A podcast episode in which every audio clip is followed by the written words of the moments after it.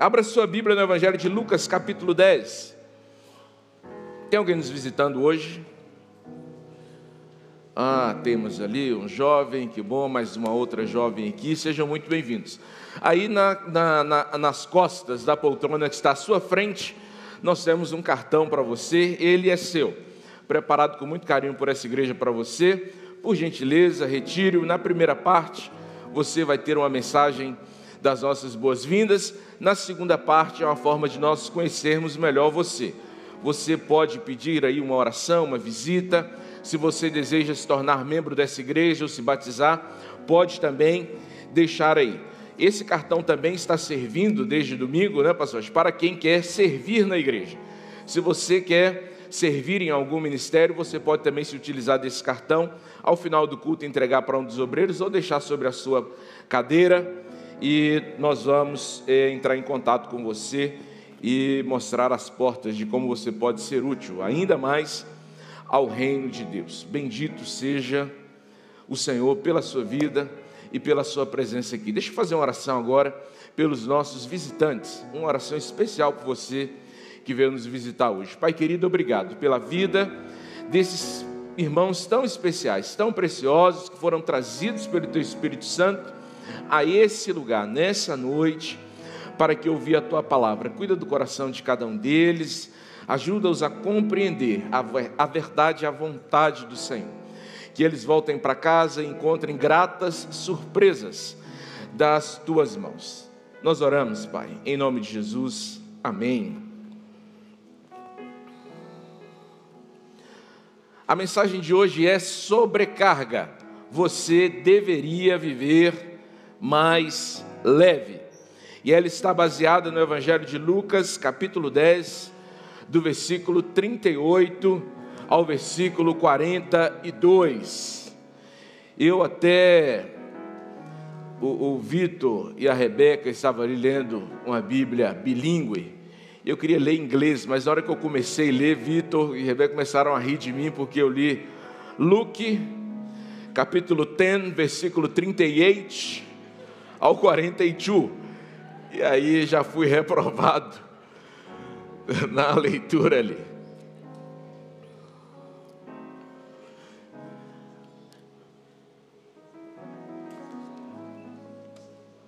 Se eu perguntar aqui e pedir para levantar a mão, quem está cansado, provavelmente todo mundo vai levantar a mão. Todos, das crianças aos aos mais velhos. As mães, principalmente, levantarão mãos e pés. Por causa dos seus filhos, cansada. Os filhos também levantarão as, as mãos, cansado dessa mãe. Essa mãe grita demais, chora demais. Todo mundo cansado, todo, todo mundo cansado de alguma coisa mas muitos não terão um motivo específico de seu cansaço. Se eu seguir perguntando de que você está cansado ou do que você está cansado, muitos me responderão assim: de tanta coisa que eu nem sei do, sei do que mais. Outros dirão: meu cansaço não é só físico, eu estou também com a mente cansada, com a alma cansada. Alma cansada mas todos estamos de alguma maneira cansados. A questão é, esse tipo de vida guiada, essa vida guiada pelo cansaço, o cansaço foi, o cansaço foi gourmetizado. O cansaço virou uma coisa chique. Ora, Tito e Milena, que não fazem nada além de botar o terror no planeta, dizem não, papai, eu não peguei o meu tênis na sala porque eu estava muito cansado. Eu falei, só se for de dar trabalho que você está cansado. Mas nós achamos, inclusive, eh, se tornou glamuroso estar cansado. É uma coisa que nos coloca numa posição, inclusive, de um certo grau de importância. Além da gourmetização, da glamorização, há uma certa romantização no cansaço. E há, inclusive, na parte de, de parte de todo mundo, uma certa culpa Quando você não se sente cansado, você fica, por que eu não estou cansado? Eu deveria estar cansado. Ou quando você está descansando. Ora, é, vou dizer aqui de onde eu, eu estou circulando mais. Você quer ver um pastor se sentir cansado, ou culpado, perdão, culpado, é se você ligar para ele e você perguntar, pastor, você está, acho que todo mundo que liga para um pastor pergunta, estava dormindo? Diz, estava, mas você me ligou e atrapalhou o meu sono, não estou mais agora. Né? E o pastor disse, meu Deus, eu sou um pastor, eu estava descansando. A mãe fica preocupada, porque, meu Deus, o que, é que vão achar de mim? Se alguém chegar na minha casa e eu descansando uma hora dessa da tarde, e meus meninos ainda estão tá sem banho, como se banho nesses meninos seus resolvesse. Resolve por cinco minutos. A gente sente culpa, porque a gente há essa romantização no cansaço. A história que nós vamos é, contar hoje, eu espero que ela te faça a partir de hoje sentir vergonha de andar cansado. Quando você anda cansado, estar cansado em algum momento é bom, é sinal de que você está trabalhando, você está produzindo, de que você está vivo e ativo. Mas viver cansado não é o modelo de Deus para você. Navios quebram e afundam por sobrecarga. Aviões caem por sobrecarga. Carros quebram por sobrecarga. Pessoas enlouquecem, morrem, perdem o propósito de vida por sobrecarga. Não é o modelo de Deus para mim. Não é o modelo de Deus para você. Se você está vivendo sobrecarregado, você está vivendo fora do modelo de vida, fora do padrão de vida que Deus está desejando para você. Você quer ouvir sobre isso? Amém? Vamos então. Capítulo 10, versículo 42, 38, perdão, ao 42. Jesus e seus discípulos seguiram viagem e chegaram a um povoado, onde uma mulher chamada Marta os recebeu em sua casa. Sua irmã, Maria, sentou-se aos pés de Jesus e ouvia o que ele ensinava. Marta, porém, estava ocupada com seus muitos afazeres. Foi a Jesus e disse: Senhor, não incomoda que minha irmã fique aí sentada enquanto eu faço todo o trabalho? Diga-lhe que venha me ajudar. Mas o Senhor respondeu: Marta, Marta, você se preocupa e se inquieta com todos esses detalhes. Apenas uma coisa é necessária. Quanto a Maria, ela fez a escolha certa e ninguém tomará isso dela. Diga amém. Como saber se você está sobrecarregado? E eu quero, depois de falar com você sobre alguns sinais, eu quero dar para você algumas dicas de como você pode aliviar a sua bagagem. Primeiro sinal de que a gente está sobrecarregado é quando a gente começa a fazer pelos outros aquilo que eles podem fazer e aquilo que eles devem fazer por si mesmos. Nós começamos a achar que é altruísmo viver o trabalho dos outros, fazer o trabalho dos outros. Jesus chega na casa de, de Maria e de Marta. Na verdade, o texto diz que eles vão à casa de Marta. A ideia que dá quando é identificada a casa de Marta é que Marta possivelmente fosse a irmã mais velha. Talvez fosse uma viúva que abrigava os seus irmãos e era a dona da casa. Jesus vai à casa deles e numa casa todos têm ocupações, todos têm deveres, todo mundo tem responsabilidades numa casa, especialmente quando o número de pessoas que trabalham na casa é um número pequeno, eles têm que dividir o serviço. É por isso que as mães dizem aos filhos, quando os filhos dizem: Ah, mãe, não vou lavar essa louça. Ah, mas então você também não vai comer? Então você, porque você só quer comer, então não come. É bíblico isso? O apóstolo Paulo diz que quem não trabalha, que também não coma. Sua mãe é bíblica. Talvez ela nem saiba que ela está usando a Bíblia, mas ela está. Tem muita mãe dizendo, yes. mas é uma verdade. Agora, quando nós somos tomados por um certo tipo de ansiedade, que não conseguimos aguardar pelo tempo em que os outros façam o seu trabalho, nós estamos no caminho da sobrecarga. E às vezes a gente acha que isso é um tipo de zelo, como Marta. Se Maria não vai fazer a parte dela no jantar, eu vou fazer. Se Maria não vai ocupar as responsabilidades dela, eu vou tomar. Agora, isso tem pelo menos dois problemas. O primeiro é o da sobrecarga. O segundo é que quando eu faço o trabalho do outro, eu estou o impedindo de assumir suas responsabilidades. E eu estou também o impedindo de fluir nos seus dons. Todo trabalho decorre de um dom. Um dom é aquilo que Deus deu a alguém como habilidade. E essa habilidade precisa ser desenvolvida na igreja, na empresa, no trabalho, em qualquer lugar. Se eu assumo o trabalho de, do meu colega de, de serviço, eu estou prejudicando esse colega de serviço. Eu não estou deixando que ele viva suas responsabilidades e que ele flua em seus dons.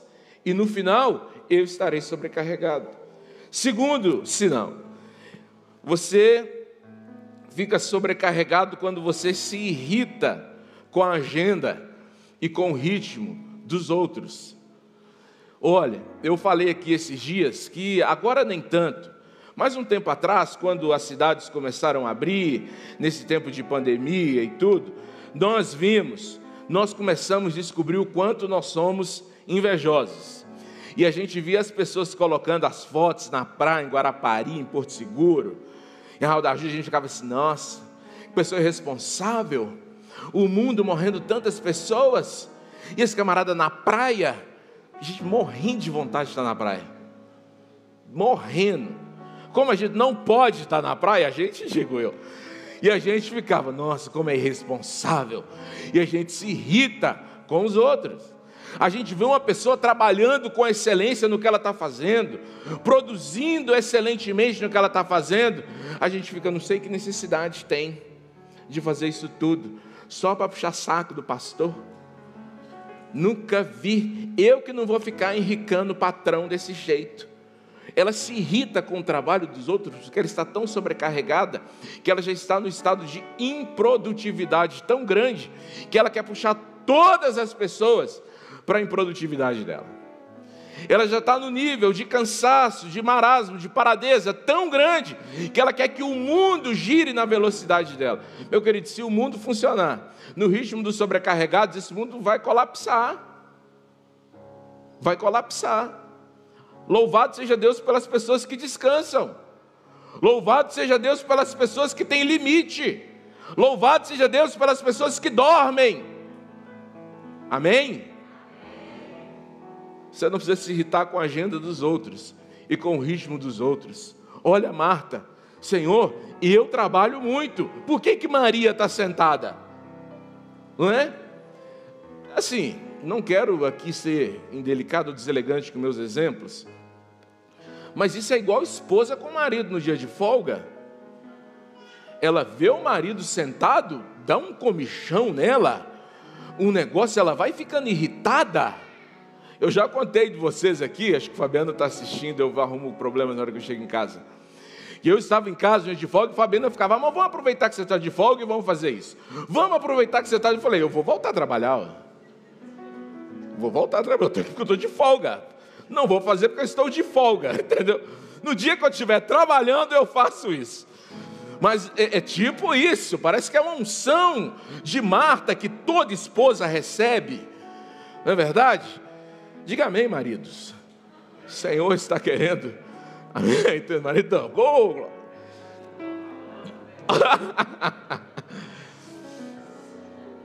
Terceiro, você fica sobrecarregado quando atividades que antes eram normais ou prazerosas se tornam um peso para você.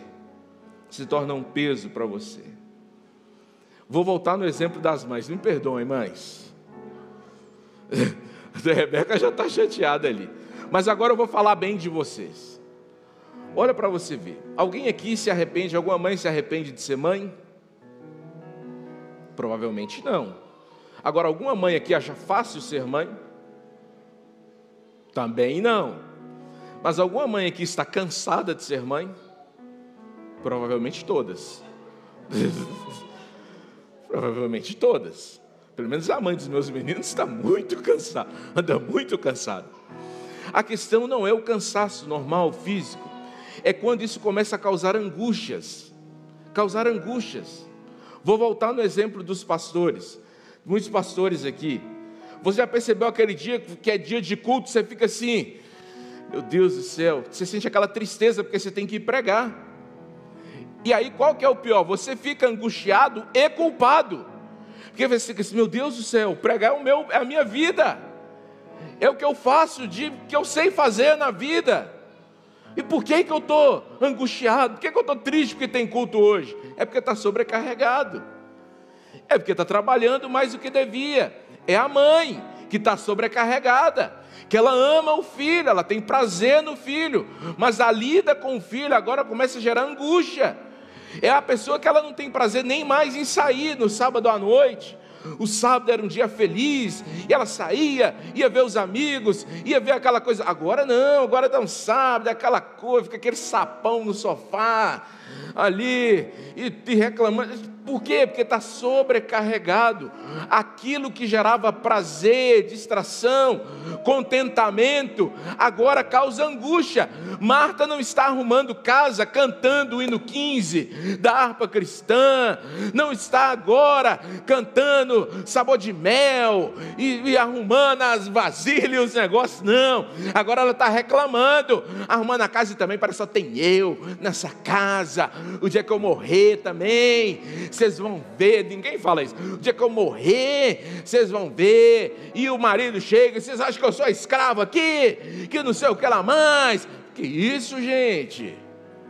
Você deveria viver mais leve. Você deveria viver mais leve. Já perdi o número aqui porque no meu rascunho está asterisco. Quatro. Quatro. Você fica sobrecarregado quando você tem dificuldades em tomar decisões espirituais. A sobrecarga tira o pior da sua carnalidade. Da sua carnalidade.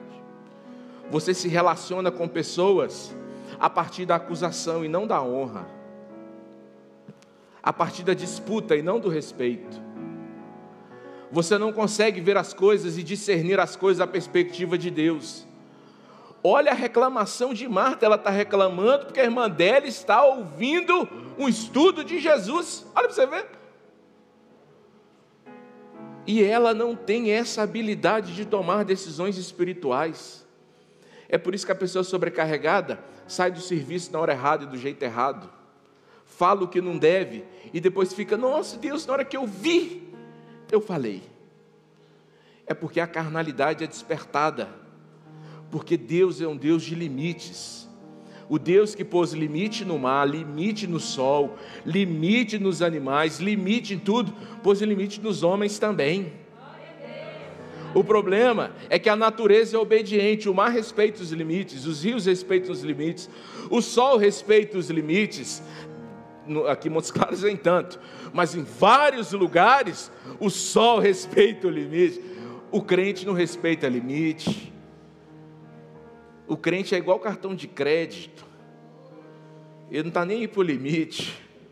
Ele quer estourar o limite. Irmão, limite, município tem limite. Os países têm limite. Você também tem que ter limite, meu irmão. Tudo tem limite. Até o servir tem um limite. Jesus, quando veio, serviu com toda intensidade. Mas Jesus não fez absolutamente nada além do que era a designação do Pai fazer. Isso é uma decisão espiritual.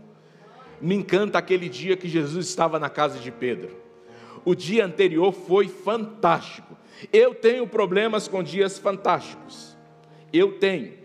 Por causa da minha configuração mental ou desconfiguração mental e emocional, sei lá, eu tenho problemas com dias fantásticos. Porque eu quero seguir os próximos dias num ritmo fantástico. Então, se acontece uma coisa fantástica hoje, eu quero viver a próxima década num ritmo fantástico. Eu tenho limites, é espiritual que eu tenho limites. Limite é proteção. Digo, meu limite é a minha proteção. É a minha proteção. Jesus teve um dia fantástico. Fez uma cura, casa lotada, todo mundo aplaudindo. No outro dia de manhã, os discípulos dizem assim: amanhã isso aqui vai bombar porque a galera está trazendo é, é, gente, fala, coisada, negociar doente e tudo, isso aqui vai explodir. Jesus acorda de madrugada, sai, igual sua avó, quando, acorda, quando você dorme na casa dela, na hora que você acorda 5 horas da manhã, sua avó já está fazendo café. Jesus sai cedinho, na hora que eles acordam, cadê Jesus? Vão atrás de Jesus, Jesus está lá na beira da praia andando, fazendo a corridinha matinal. Jesus, o pessoal está esperando os milagres lá hoje. Que hora que vai dar abertura no culto hoje? Eu falei, que culto? Que milagre? Milagre? O povo está aí, Jesus, o problema do povo. Na agenda do meu pai, não tem milagres previstos para hoje se uma coisa é muito fantástica, mas não é uma coisa espiritual, tira da sua vida. Se é importante para a agenda do planeta, mas se não está na agenda de Deus, não ponha na sua agenda. Tire da sua agenda. Mas isso vai salvar o planeta? Não vai. Não vai. E Jesus está lá, não, hoje não. Hoje na agenda do Pai era uma caminhada na praia. E o que, que a gente vai dizer para as pessoas que estão te esperando? Diga que a decisão espiritual de hoje é cada um voltar para sua casa. Amém. Amém. Um dia o irmão brigou aqui na secretaria da igreja com Maiara, quando Maiara estava aqui nos ajudando na secretaria, porque ele veio me procurar aqui, eu estava de férias. Isso tem muito tempo, inclusive, que tem tempo que eu não tiro férias. E o irmão ficou chateado como é que um pastor tira férias? Detalhe, o irmão nem era aqui da igreja. Falei, irmão, não, me falaram, falei, manda um recado para ele, não enche o saco do pastor de outra igreja, enche o saco do pastor da sua igreja. Já tenho irmãos aqui da minha igreja fazer esse trabalho. Entendeu? Porque são pessoas que não conseguem discernir espiritualmente. Decisões espirituais partem de corações tranquilos, de mentes sossegadas, que contemplam o Senhor, que tiram tempo com Deus. Um corpo agitado produz uma alma agitada. Um corpo desgastado produz um espírito agitado. O quebrantamento passa por momentos de contemplação com o Senhor. Tem muitos momentos que você tem que dormir para ouvir Deus, meu querido. Você tem que, você tem que descansar, se afastar do barulho da vida, do barulho das pessoas, para você conseguir ter discernimento espiritual. Pessoas sobrecarregadas não tomam decisões espirituais. Quinto, você, quinto mesmo? Você é uma pessoa sobrecarregada quando você vê tudo apenas em torno de si e apenas a respeito de si mesmo. Olha, isso é uma coisa que Marta está fazendo. Jesus está lá com mais quantos acompanhantes? Doze. Tá, 12 mais Jesus, 13 mais Marta, Maria e Lázaro, é, 16. Mais os penetras, porque onde tem um jantar, tem um penetra, né? Vamos colocar aí por baixo 20 pessoas. Marta está achando que a vida é só em torno dela. Só ela que trabalha. Só ela que cansa. Só ela que tem atividade, só ela que é responsável. Só ela. E ela acha que ela pode chamar a atenção de todo mundo. É gente sobrecarregada. Sobrecarregada. Já viu aquele irmão que vai no evangelismo a primeira vez na vida dele? Ele vai, cansa, ele fica, aí ele volta no domingo seguinte, foi a primeira vez que ele foi, depois de 80 anos de crente. Irmãos, porque a igreja não evangeliza, porque nós precisamos ir evangelizar. Ele nunca foi na vida, a primeira vez que ele foi, ele quer encher o saco de todo mundo agora. Baixa sua bola, meu irmão. Tem gente evangelizando aí desde antes que você nasceu. Entendeu? O irmão que vai na primeira vigília na vida dele, e ele fica, porque se essa igreja fosse de oração, porque a oração é a chave, porque todo mundo sabe disso, meu irmão. Todo mundo sabe. Você, inclusive, sabe e nem orava. A pessoa pensa que tudo é em torno dela. Ela vem com a mente agitada para o culto. E ela fica assim: Meu Deus, você viu como é que o pastor está jogando em direta para mim? O pastor nem está sabendo de você, meu irmão. Não, assim, com todo respeito. Mas tem gente que você nem está lembrando que ele existe. E ele diz assim, pastor, e tem gente que ele fala, porque ele é honesto, ele é aquela pessoa verdadeira. Pastor, eu queria saber por que você estava jogando indireta para mim no culto. Eu falei, irmão, nem te vi no culto, cara. Você estava no culto? Que bom que você estava no culto. Porque ele pensa que o mundo gira em torno dele. Até as lutas dele. Ai meu Deus, por que, que só eu? Meu Deus, por que, que eu? Ele não consegue ver o irmão passando necessidade do lado dele ele não consegue ver Deus agindo do lado dele, porque tudo gira em torno dele mesmo. Irmão, você pode nos ajudar nesse ministério aqui na igreja? Não posso, porque eu trabalho. Ô irmão, muito obrigado. Vamos procurar outros à toa, porque tem um monte de gente à toa servindo a obra de Deus, né? Só gente à toa, você trabalha, tá certo, você estuda, você é ocupado, né? Tem um monte de à toa na casa do Senhor ele só vê o mundo da perspectiva dele. A agenda do mundo gira em torno dele. Porque ele está sobrecarregado. Não é porque ele é mau, não é porque ele é soberbo, não é só por isso. É porque a mente dele está sobrecarregada, a visão fica limitada.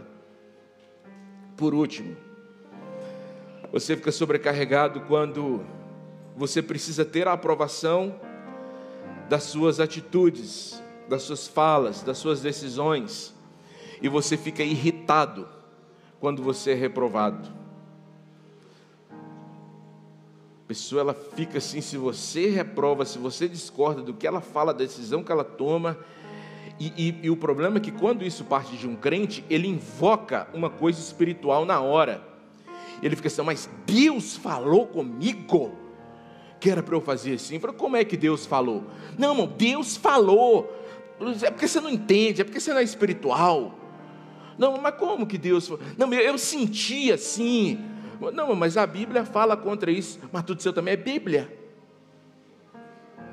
Entendeu? E ele fica irritado. Você fala, irmão, não faça isso. Por que você não quer que eu faça isso? Aí ele fala que é levante, que é inveja. Ah, eu só estou invejado naquela igreja. Inveja de quê, meu irmão? Quem quer uma vida dessa que você tem? Você não dorme direito, você não come direito, você está todo arrebentado, você não está administrando seu dinheiro direito, você não está cuidando da sua família, você não está servindo a Deus com excelência no ministério, você está tomando decisões erradas. Quem quer ter inveja de uma vida dessa, meu irmão? Você precisa aliviar a sua carga. Para alguém não ter inveja, mas alguém pelo menos se inspirar em você. A gente precisa ter vida que inspira. Sabe qual que é o detalhe desse tópico? É que muito serviço não impressiona Jesus.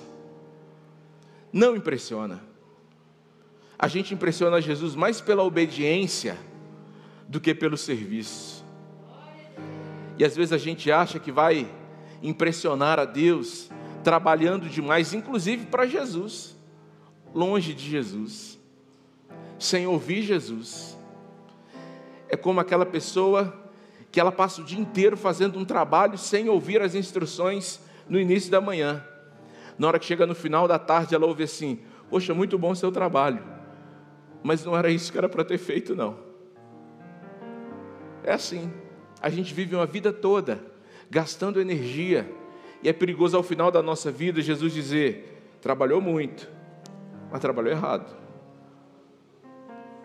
Produziu muito, mas produziu na injustiça. Fez muito, mas fez em desonra. São obras que serão queimadas como palha. Olha que Jesus se agrada de Maria no momento em que ela não está fazendo nada, além de ouvir o Senhor. Ouça o Senhor. Ouça o Senhor. O que é que o Senhor quer que eu faça? Ah, mas agora eu tenho que aumentar meu trabalho em duas horas, quatro horas, seis horas. O Senhor está concordando com isso?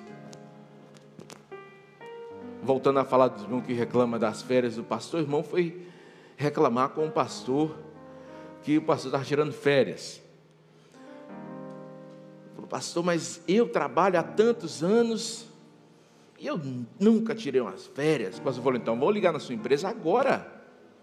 E vou ligar para um advogado para que ele então entre contra a sua empresa, porque é direito seu. Ele, não, não, não, não é culpa da empresa, é porque eu vendo as minhas férias. Ele, mas peraí, você vende as suas férias? É, porque eu estou, assim, eu estou com as dificuldades financeiras e não sei o quê. Olha para você ver. Ele está reprovando algo que ele deveria fazer. Ele quer trazer a desorganização da vida dele toda. Sempre é uma justificativa para a gente fazer a coisa errada, ou fazer a coisa do jeito errado. Mas Deus não se move pelas minhas justificativas. Deus sabe a ordem que Ele deu, e Deus sabe a resposta que Ele espera. A palavra que sai da boca dele precisa cumprir o propósito, assim como a chuva que cai e que volta cumprindo o seu dever. Você precisa ouvir o Senhor. Deixa eu dar para você algumas dicas.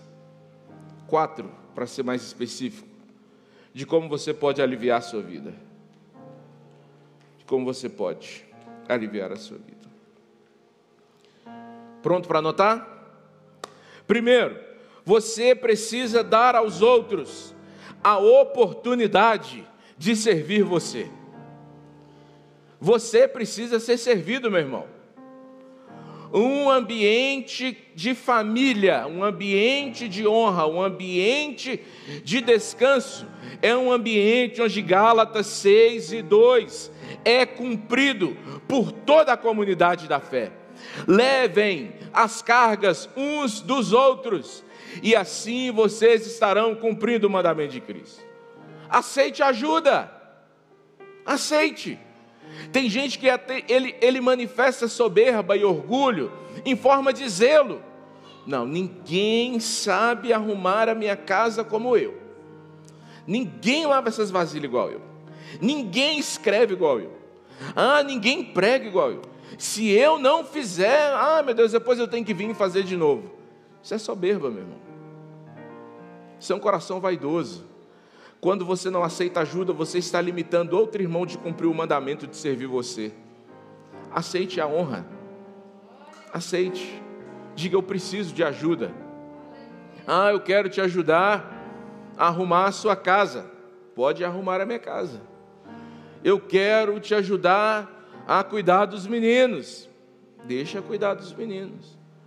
Eu quero te ajudar a te fazer um, um planejamento. Aceite ajuda. Porque o mandamento de Cristo é que a gente suporte uns aos outros. É dividir peso. Não existe espaço, não existe espaço para Sherpas. No reino, sabe o que é Sherpa? Já assistiu aqueles filmes que fala da subida no Everest? Tem umas pessoas, uns nativos lá do Himalaia, que eles devem ser alterados geneticamente não tem condição. Os escaladores, que têm uma vida de atleta, uma alimentação de vida inteira, um preparo físico de monstro, estão subindo, faltando oxigênio e dando passos lentos e quase morrendo e entrando em confusão mental porque o oxigênio está diminuindo. De repente você vê um camarada franzinim, baixinho, subindo com 150 quilos nas costas desse, o que, é aquilo? Isso é suporte. Mas no reino de Deus não tem espaço para Sherpa. Não tem ninguém que pode subir a montanha com 150 quilos nas costas, enquanto alguém sobe só reclamando da falta de oxigênio e do frio que está congelando as pontas dos dedos. Não. No reino de Deus, se o irmão tiver algum problema na subida, a Bíblia não manda que eu pegue na mão do meu irmão, o que já seria muito bom, já seria muito útil. O que a Bíblia manda é que eu pegue o meu irmão nas costas. Não é carregar o fardo do irmão apenas. Quando a Bíblia fala de suportar uns aos outros, a Bíblia está falando de carregar o próprio irmão. Eu queria que tivesse alguém leve aqui, uma criança, para fazer a ilustração do suporte, mas não vai ter. Tá? Vem cá, Lídia. Lídia está aqui. Ainda bem que Lídia é, é levinha. Estamos subindo a montanha. Tudo bem, Lídia? Tudo bem? Olha, você tem quantos anos? 11. Por que você não está no culto infantil? Brincadeira, brincadeira. Porque você vai ajudar o pastor. Fala porque eu vou te ajudar. Né? Eu poderia pegar na mão de Lídia e puxar a Lídia. Enquanto isso, Lídia ainda está suportando o peso dela nas suas próprias pernas. O que Deus está dizendo é: suporte o seu irmão e leve-o como carga. E diz: leve o seu irmão com você. É isso aqui, ó. O que, que você está fazendo? Estou cumprindo o mandamento de Cristo. Cumprindo o mandamento de Cristo. Obrigado, Lídia. Depois vou te dar um presente pela sua participação especial. Segundo, você precisa reconhecer o seu valor em Cristo Jesus. Você não vale o que você faz você vale quem você é. Quem você é. É fácil você identificar quando alguém perde o seu valor em Cristo, quando ele tenta se apresentar ou se justificar com o que ele faz e não com o que ele é. Quem você é? Você é um filho amado de Deus. Você é um filho precioso do Senhor, uma filha preciosa do Senhor. O seu valor está nisso. O seu valor está em dois pilares centrais, segundo as Escrituras. Primeiro pilar, você foi criado de modo admirável, de modo assombroso. Você é feitura das mãos de Deus. Você é a coroa da criação de Deus. Você é a cereja do bolo. Você não pode concordar nem com o movimento humanista de que você é toda essa Coca-Cola, porque você sabe que não é. Mas você também não pode concordar com o movimento religioso que diz que você não vale nada, que você não presta, que você é quase um demônio. Talvez seja, mas o que acontece é você tem que entender que você é criatura da mão de Deus. Você é capaz de dizer que o que Deus fez não presta, não vale, que uma obra da mão de Deus não é valorizada. Meu querido, o que dá valor a uma obra não é o material da obra, não é o modelo da obra, é a mão que fez a obra. A sua esposa compra aquela bolsa feia, horrível, horrível, e paga não sei quanto naquela bolsa, porque ela é. Qual a marca da bolsa cara aí? Ela é carne, era da Gucci. Só por isso, a mão que fez. Marada compra um terno, caríssimo. Fala, meu Deus do céu, que terno caro. O que, que tem nesse pano? Não é porque ele é o Boss. É a mão que fez. Teve um estilista, não vou lembrar o nome agora que fez uma obra, foi a bolsa mais cara já vendida, feita de lixo. Ele pegou um monte de lixo e fez uma bolsa horrível. E vendeu, por quê? Porque tinha o nome dele. Na sua criatura, lá no cantinho da tela, está assinado o nome do Criador. É isso que te dá valor. Você tem que resgatar sua identidade em Cristo. Você não é o trabalho que você faz, você não é o nome que você tem, você não é a profissão que você exerce, você não é o apelido que te deram, você não é o que a vida fez com você, o rótulo que você carrega, você é a obra que Deus fez, você é o propósito que Deus estabeleceu. Tem precisando resgatar sua identidade, meu irmão. Jesus fala em Mateus 6 e 26 que todas as criações dele têm valor. Ele não está dizendo que o pardalzinho não tem valor. Ele só está dizendo: o pardal vale. Eu cuido do pardal, que é mais vulnerável, que é mais frágil. Você vale mais que um pardal. Eu não cuidaria de você? A gente precisa entender que Deus dá conta de cuidar do mundo sem a minha ajuda, um dia por semana. Que Deus provê para Tito, Milena, Bela e Fabiana enquanto eu estou dormindo, mais do que enquanto eu estou trabalhando. Deus pode. Eu só preciso reconhecer quem eu sou. Primeiro pilar é esse: você é criação de Deus. Segundo, você é alvo da redenção de Deus. Se você então acha que você não tem valor, porque você é um pecador, porque você é alguém que feriu a Deus, porque você é alguém que ignorou a vontade de Deus, porque você é alguém que ofendeu a Deus, que tomou uma decisão errada, não tem problema, o Senhor diz: você continua sendo minha criação e eu vou redimir você. Ele envia o seu filho Jesus Cristo, que paga, segundo a Bíblia, um alto preço por você, por mim, meu querido. Quanto você vale? Você vale o sangue de Jesus. Meu sangue é O positivo. É um sangue bom. É um sangue bom. Nem pega a corona. Você vê, estou aí impegável esse tempo todo. Agora, o meu sangue é caríssimo. Eu não posso vender o meu sangue. Eu vou lá no Hemominas, você também deveria ir e eu dou meu sangue. Eles tinham lá que é 50 litros de sangue. Tá, que as bolsas desse tamanho de sangue. Vale tanto que só me dão um sanduíche de pão de sal. Antigamente, porque agora está uma miséria dando um bolinho daqueles da Balduco, desse tamanhozinho. Estou até repensando minhas próximas doações. Vou negociar. O mercado negro. Eu nem gosto muito desse nome. Mas no mercado ilegal, né, Ivan? No mercado paralelo, o sangue vale milhões. Um sangue mortal, que pode inclusive ser perdido no transporte, se não chegar em tempo. Agora imagine um sangue que tem poder para resgatar a humanidade inteira e para limpar pecados.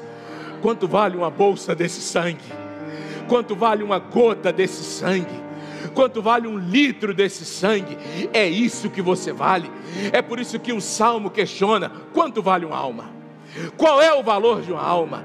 E o salmo mesmo responde: ainda que se desse todo o dinheiro do mundo pelo resgate de uma alma, não conseguiria pagar o preço de uma alma. É isso que você vale, um preço que não pode se calcular. Retome a consciência de quem você é em Cristo Jesus, um filho amado, uma filha amada de Deus.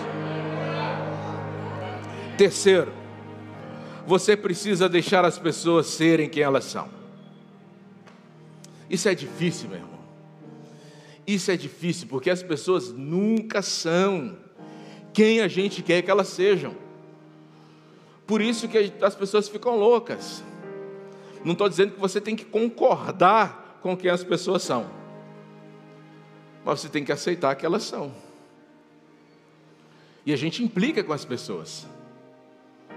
Você vê uma pessoa chata, você fica irritado que a pessoa é chata, você quer mudar aquela. Irmão, o chato tem um valor altíssimo no reino de Deus. Ele faz a gente orar, ele faz a gente desenvolver domínio próprio, ele, ele, ele purifica o amor do nosso coração, porque a gente tem que amá-lo. Ele é importantíssimo no reino de Deus. E se eu não tomar cuidado, ele me precede no reino de Deus. Porque ele é chato da minha perspectiva. Mas o ponto anterior que eu disse, ele é um filho amado do Senhor. Ele é um filho amado do Senhor. Quantas pessoas estão estragando a sua vida, porque elas querem que as pessoas tenham o padrão religioso que elas têm.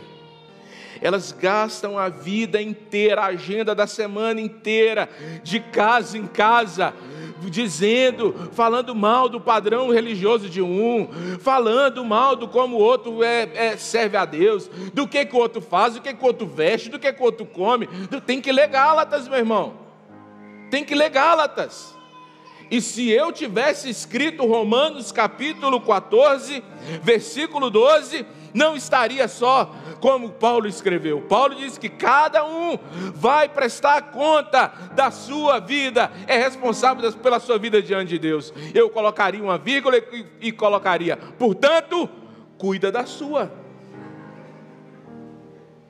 Ele estava querendo dizer isso, viu, meu irmão? Que Paulo era. Pá. Então deixa as pessoas serem. Você sua energia querendo transformar as pessoas. Ninguém muda ninguém. As pessoas são tão livres, tão livres, que elas podem até pecar. Olha para você ver. Quem peca, peca contra quem? Peca contra Deus. Deus poderia ter dado Jesus para obrigar as pessoas a se redimirem de seus pecados. Deus poderia ter enviado o seu filho unigênito para que todas as pessoas pecadoras, mentirosas, opressoras, fascistas, fossem. Tenho que conseguir terminar uma mensagem sem ironia. É, fossem, se tornasse alguém aceitável. Assim, Ele deu o seu Filho único para todo que crê, não pereça alguém que crê que Jesus pode transformá-lo. O amor só funciona em ambiente de liberdade. Você só consegue amar alguém quando você deixa ele ser quem ele é. Na verdade, você só consegue melhorar alguém quando você deixa ele ser quem ele é. É isso que Jesus faz.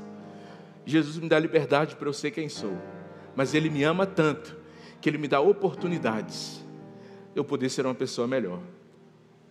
Ele me convida para ser uma pessoa melhor.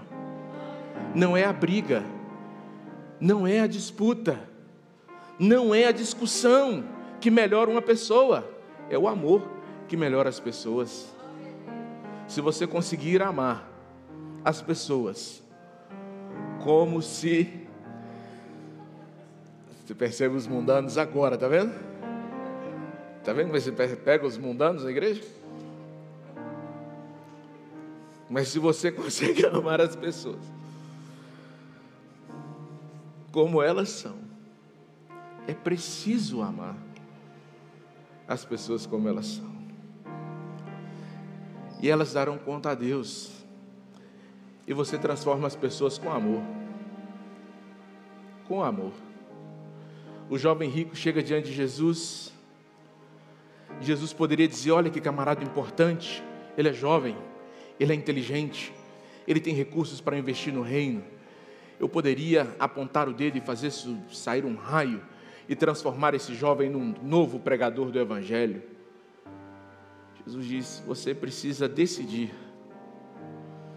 Quando Jesus convida as pessoas para seguir, Jesus diz: quem quiser, quem quiser, vir após mim, precisa negar quem Ele é quem, é, quem ele, a pessoa é, não é quem Jesus é. E tomar a sua cruz não é uma responsabilidade sua. E por fim, você precisa chamar Jesus para participar da sua agenda.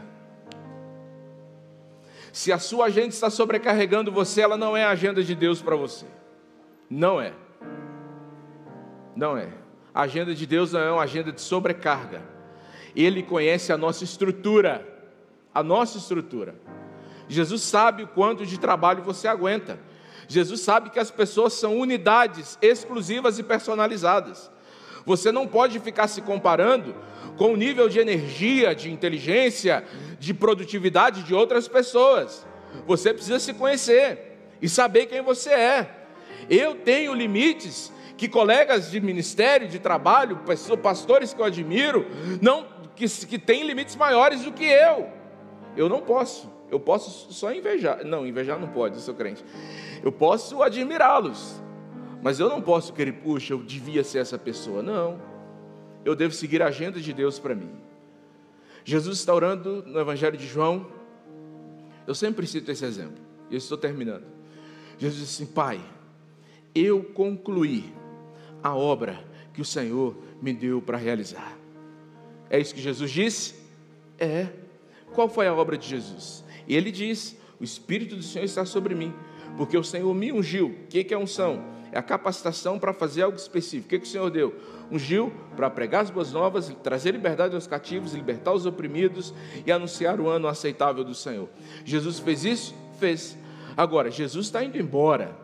Jesus libertou todos os cativos? Ressuscitou todos os mortos? Libertou todos os endemoniados? Curou todos os enfermos? Fez isso? Não? Salvou todos os ladrões? Liber... Salvou todos os aqueus? Não. Porque ele tinha consciência de que ele cumpriu a agenda do Pai. Jesus não quer que você faça tudo. Ele só quer que você cumpra a sua responsabilidade. Você não pode fazer tudo. O que não é desculpa para você não fazer nada. Você não pode não fazer nada mas você também não pode fazer tudo. Procure saber qual é a agenda do Senhor. Qual é a agenda do Senhor para a sua vida? No Evangelho de João, capítulo 2, a Bíblia diz que um grande problema foi evitado. Uma família poderia ter sido desfeita. E não foi por quê? Porque eles convidaram Jesus. Agora, convidar Jesus é caro, viu, meu irmão? Convidar Jesus é caro, porque Jesus só anda em bando. Jesus foi para o casamento, levou doze.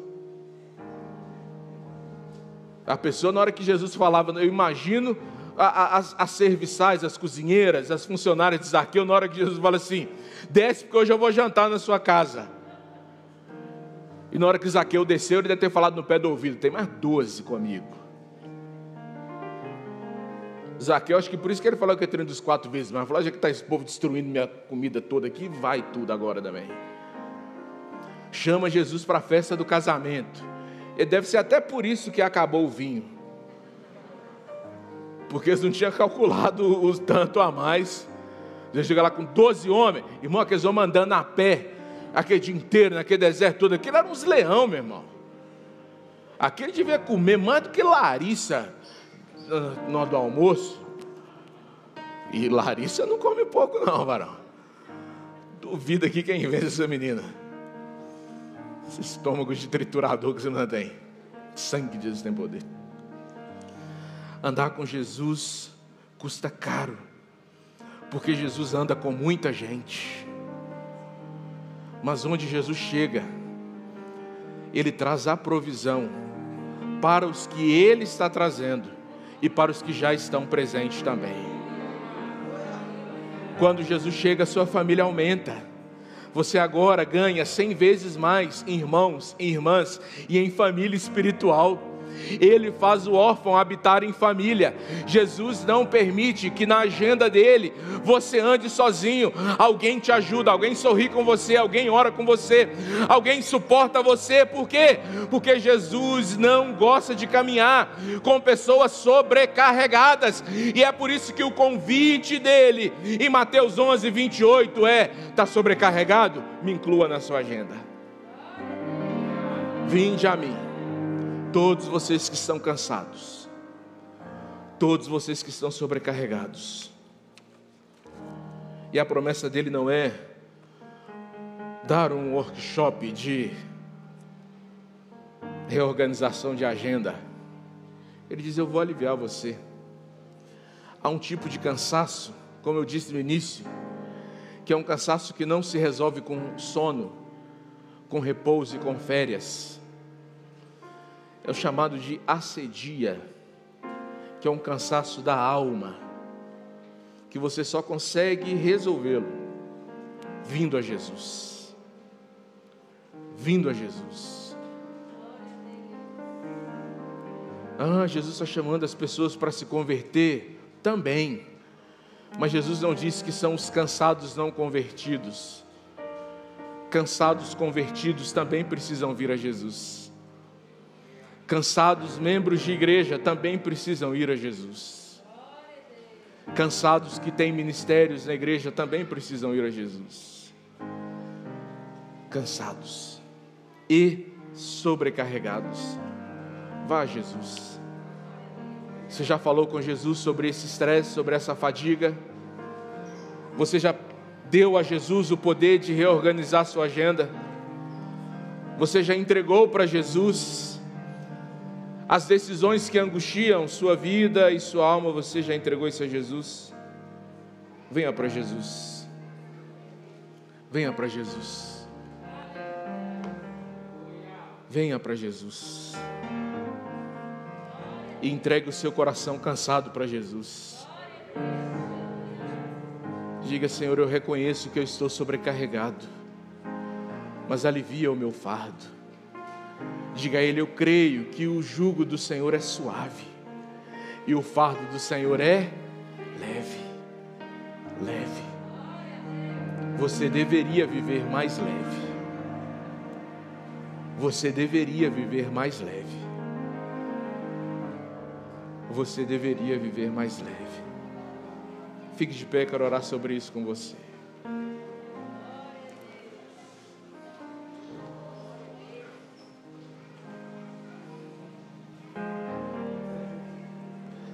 Aleluia. Aleluia. Aleluia. Aleluia.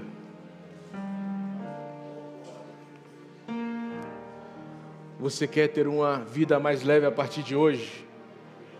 Você quer sentir descanso na alma a partir de hoje? Traga seus cansaços a Jesus.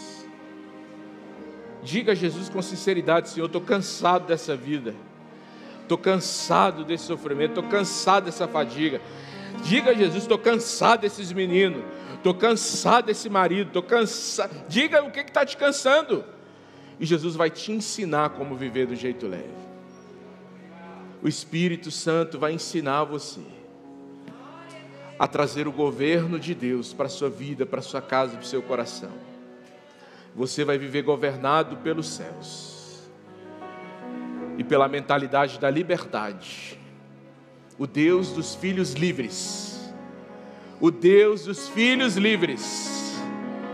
O Deus dos filhos livres é o Deus dos filhos aliviados também. Dos filhos aliviados também. Coloque sua mão sobre seu coração. Traga descanso, Pai. Traga descanso. Pessoas que estão recebendo essa palavra que há muito tempo não sabem o que é um dia de paz.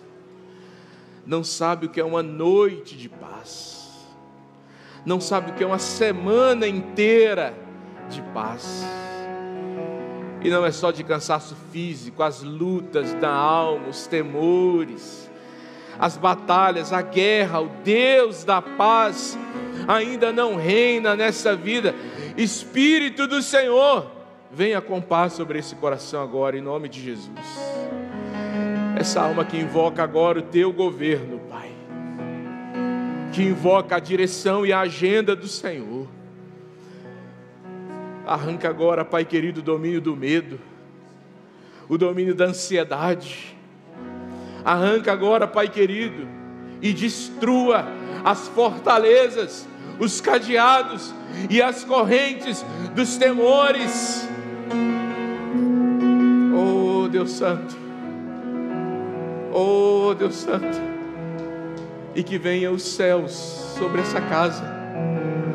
Que venha o céu sobre essa agenda, que venha o céu sobre esse coração, que venha os céus, que venha os céus, que venha os céus, que é o lugar de paz, e que haja paz, que haja paz. O Deus de paz te ajude